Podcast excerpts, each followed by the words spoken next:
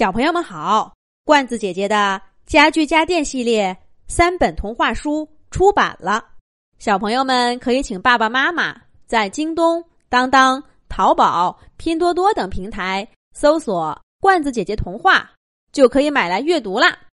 这一集的《动物西游》节目，罐子姐姐继续给小朋友们讲《小兔皮皮和同学们》系列故事，《鸭小嘎的新朋友》的第三集。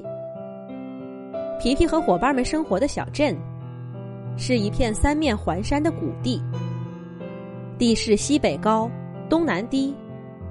一条小河从西北面的山坡上蹦蹦跳跳的跑进小镇，缓缓流过草木丛生的山谷，在动物居民的家门口打个招呼，就涌向宽广的平原，跟来自其他方向的伙伴儿。一块儿汇聚成一条大河，奔向辽阔的海洋。几百年前，第一位动物来到这个山谷，早就没人记起那是一只小鸡、一只鸭子，还是兔子、猴子，或是小猫。他来了以后，很快就发现这片山谷土壤肥沃，草木旺盛，风景秀丽。气候温和，非常的宜居。于是，他到处呼朋唤友，招引了许多动物来这里定居。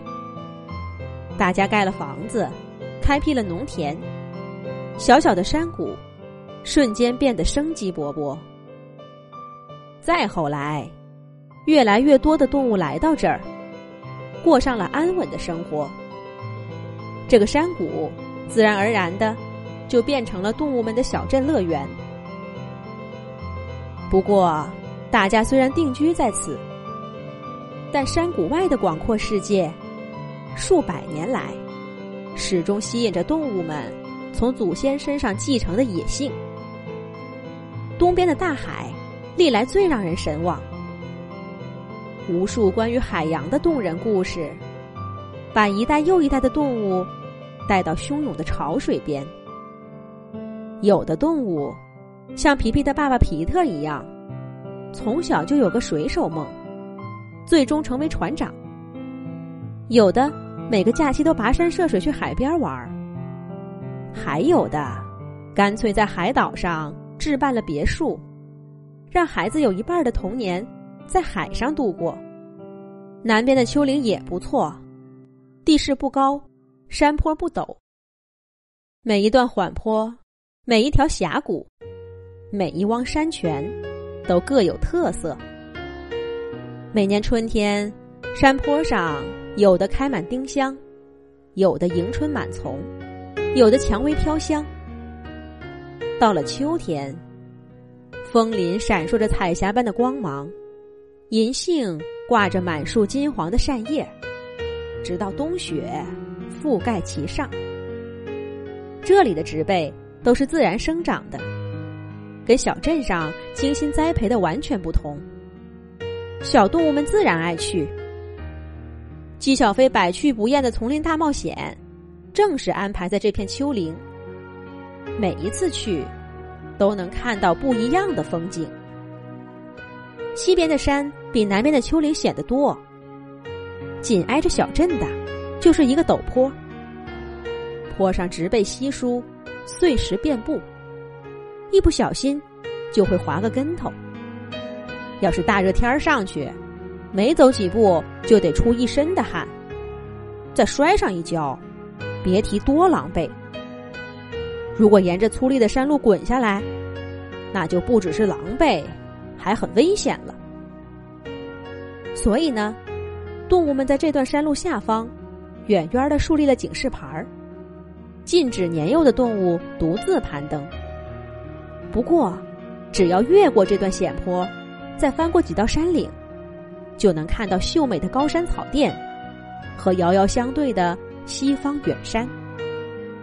要是愿意再多走几步，攀上草甸旁边的山坡，就会看到一段陡峭的石头坡。这片山林虽然让喜爱丛林大冒险的小动物们望而却步。却是攀岩和野外探险爱好者的圣地。小镇上每年都举办探险活动，猫爸爸、刺猬妈妈、鸭爸爸都是常客。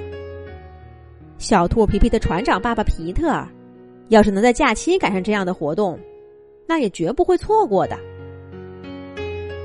然而，即便是这些天生爱冒险的家伙，也从来不曾涉足小镇北面的高山。那里的山比西边的更高，比南边的更密。站在西面山坡的最高处，也望不到北山的顶。山坡上常年阴云密布，仿佛盘旋着来自天空深处的神兽，随时会把群山吞入口中。从来没听说有动物到过那儿，只有一次。兔外婆的小动物救援队收到警报，说有一只雨燕在里面迷路了。救援队做好万全的准备，要探一探那座神秘的北山。可这时候，小雨燕却从西边自己飞回来了。那动物救援队自然也就跟这片神秘的山地擦肩而过了。小镇在这里建成了多久？关于北山的可怕传说，也就流传了多久？那是怎么样的一个故事呢？咱们下一集讲。